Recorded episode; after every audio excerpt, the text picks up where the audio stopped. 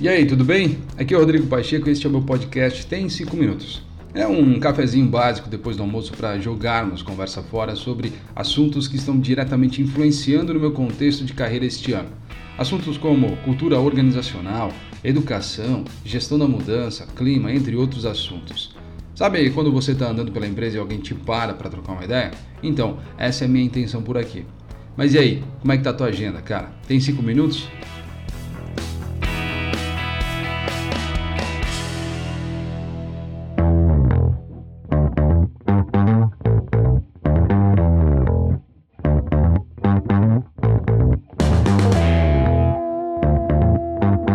Seguindo aqui né, a minha linha dos últimos textos, quando até falei da diversidade e também da rebeldia coletiva como um fator até construtivo para a resolução de problemas complexos, o ponto que eu trago hoje é o seguinte: a hierarquia da organização é composta por líderes que estão mais abertos ao diálogo ou estão mais resistentes às diferentes opiniões do dia a dia?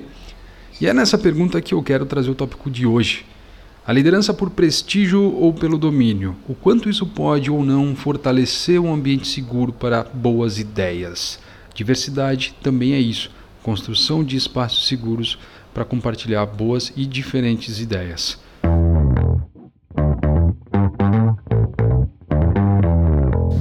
Bom, eu quero começar aqui, na verdade, dizendo que equipes, claro, precisam de um líder, tá? Caso contrário, existe o risco aí de conflito, o risco de indecisão. O ponto aqui, no entanto, é que o líder só fará escolhas sábias se tiver acesso às diversas visões de seu grupo.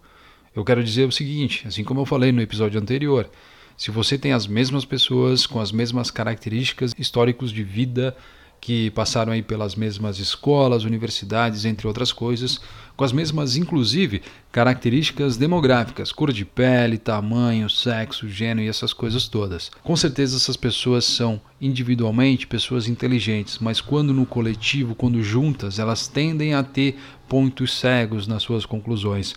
Elas tendem a ter algumas visões que, em função da sua homogeneidade, elas não serão capazes de enxergar. Logo, o desafio encontrado é mudar o gradiente hierárquico para que se tenha um pouco de domínio e um pouco de diversidade. Ter alguém que assuma algumas responsabilidades e algumas tomadas de decisões são importantes. Ao mesmo tempo, a diversidade é sempre muito bem-vinda. E aí chegamos no que entendemos como duas formas de hierarquias conhecidas até por nossa espécie a conquista pelo prestígio e a conquista pela dominação. Os dois termos já entregam seus significados, mas eu trago aqui para deixar mais claro o que eu estou querendo dizer nesse texto. Primeiro, quando a gente fala dos líderes por prestígio, as pessoas que alcançaram suas posições de lideranças por prestígio basearam-se fundamentalmente pela conquista do seu respeito. Ou seja, não havia, sei lá, uma exigência por respeito, mas sim um exercício, um exercício aí de conquista deste respeito com seus subordinados. Veja que são coisas bem diferentes. Esse status, portanto, não era evidenciado por agressão, mas sim por sabedoria, cujas ações não tendiam a intimidar ninguém, mas sim a libertar as pessoas. Líderes de prestígio ouvem os que os rodeiam, pois reconhecem, querendo ou não, que não são donos de todo o conhecimento do mundo. A dominância e o prestígio são claramente discerníveis com padrões previsíveis de comportamento, posturas e emoções, e eles fornecem diferentes caminhos para a obtenção do status.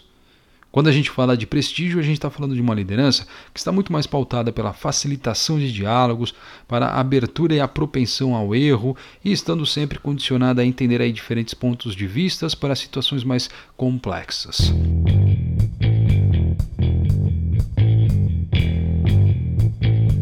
Dito isso, meus amigos, agora vamos olhar para o outro lado da moeda, vamos olhar agora pela característica do domínio.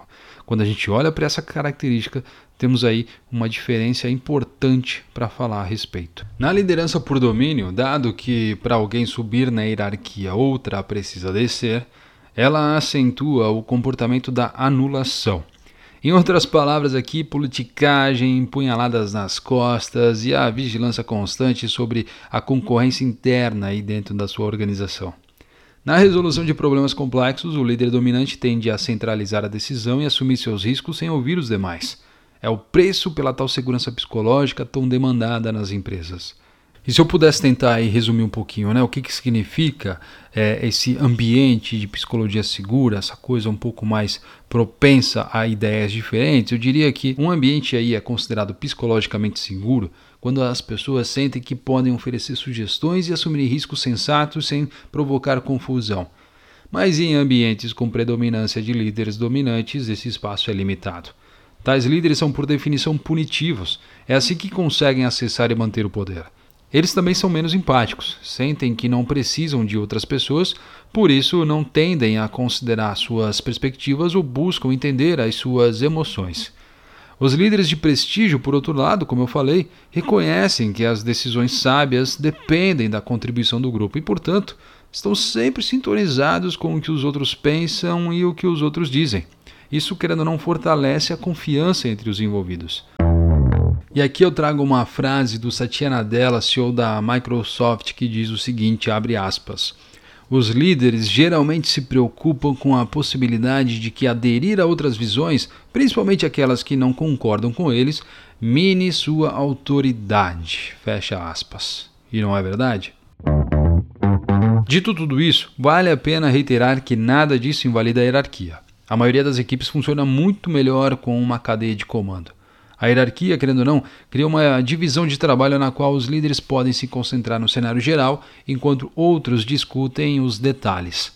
Também garante que as equipes coordenem suas ações. Se não há hierarquia, os membros não sabem o que fazer e isso é perturbador e perigoso. Contudo, aí a verdadeira sacada não é escolher entre a hierarquia ou a diversidade, mas sim tentar unir ambas. Em tarefas complexas, como, sei lá, um voo de um avião, uma cirurgia, é, é, decidir se aí se um, se um país deve entrar em guerra ou não, sei lá, as pessoas elas precisam processar e sintetizar uma vasta quantidade de informações, além, claro, de imaginar inúmeros cenários futuros possíveis. E para tomar todas essas decisões complexas, Precisamos aproveitar todos os degraus aí da escada hierárquica e aprender com todos que têm conhecimentos relevantes para compartilhar. O que podemos concluir aqui é que os humanos não gostam da incerteza e da sensação de que não têm o controle sobre nossas vidas. E aí, cara, quando confrontados aí com a insegurança, Muitas vezes tentamos recuperar o controle colocando, sei lá, nossa fé em uma figura dominante que pode restaurar a ordem. E isso às vezes é chamado de controle compensatório. Veja a ascensão de estados autoritários em tempos de incerteza econômica, como na Alemanha e na Itália após o caos da Primeira Guerra. Um estudo liderado por Michelle Gelfand, da Universidade de Maryland, analisou mais de 30 nações e descobriu que respondiam a forças externas que ameaçavam a certeza ou a segurança, acentuando o que? As hierarquias políticas dos seus estados. No nosso caso brasileiro, nos últimos anos foram criadas ameaças aí comunistas ou a, a nova ordem mundial, entre aspas, imaginárias, que serviram de argumentos para toda a sustentação de uma liderança autoritária revestida de patriota. Foi na onda da instabilidade econômica e política do nosso Brasil que a população se sentiu amparada nesses discursos vazios e populistas que levaram aí um capitão aposentado sem qualquer contribuição pública ao posto de presidente do Brasil. Não preciso nem dizer de quem é que eu estou falando por aqui, né? Mas voltando ao texto original, esse controle compensatório também tem implicações religiosas. Se isso pode parecer um pouco abstrato para você, pense aí na última vez que você passou por uma uma turbulência intensa em um voo. Você fez uma oração silenciosa? Essa é uma outra manifestação clássica de controle compensatório. Pode não ter deixado o avião mais seguro, mas fez com que você se sentisse mais seguro durante aquele momento. Isso também acontece nas organizações. Quando uma empresa enfrenta ameaças externas ou incerteza econômica, seus acionistas têm uma probabilidade significativamente maior de nomear um líder dominante. Também dentro das organizações, a taxa de indivíduos dominantes tende a aumentar mais rapidamente em tempos de incerteza. A voz forte e a personalidade autoritária reasseguram um controle que sentimos ter perdido. Não podemos esquecer também que indivíduos que naturalmente podem favorecer um estilo de liderança de prestígio podem, claro, se transformar em dominantes no momento em que a equipe começa a perder o controle dos eventos. E finalizando por aqui, isso tudo aqui nos deixa com um paradoxo perigoso. Principalmente o ambiente complexo e incerto, apenas um cérebro, mesmo dominante, é insuficiente para resolver o problema. É exatamente quando precisamos de opiniões diversificadas para maximizar a inteligência coletiva. E, no entanto, é nesse momento que inconscientemente concordamos com um conforto duvidoso de se ter um líder dominante. Logo, a dominância não trata apenas dos líderes, mas é frequentemente vinculada aos desejos silenciosos daqueles que constituem uma equipe, uma organização ou uma nação.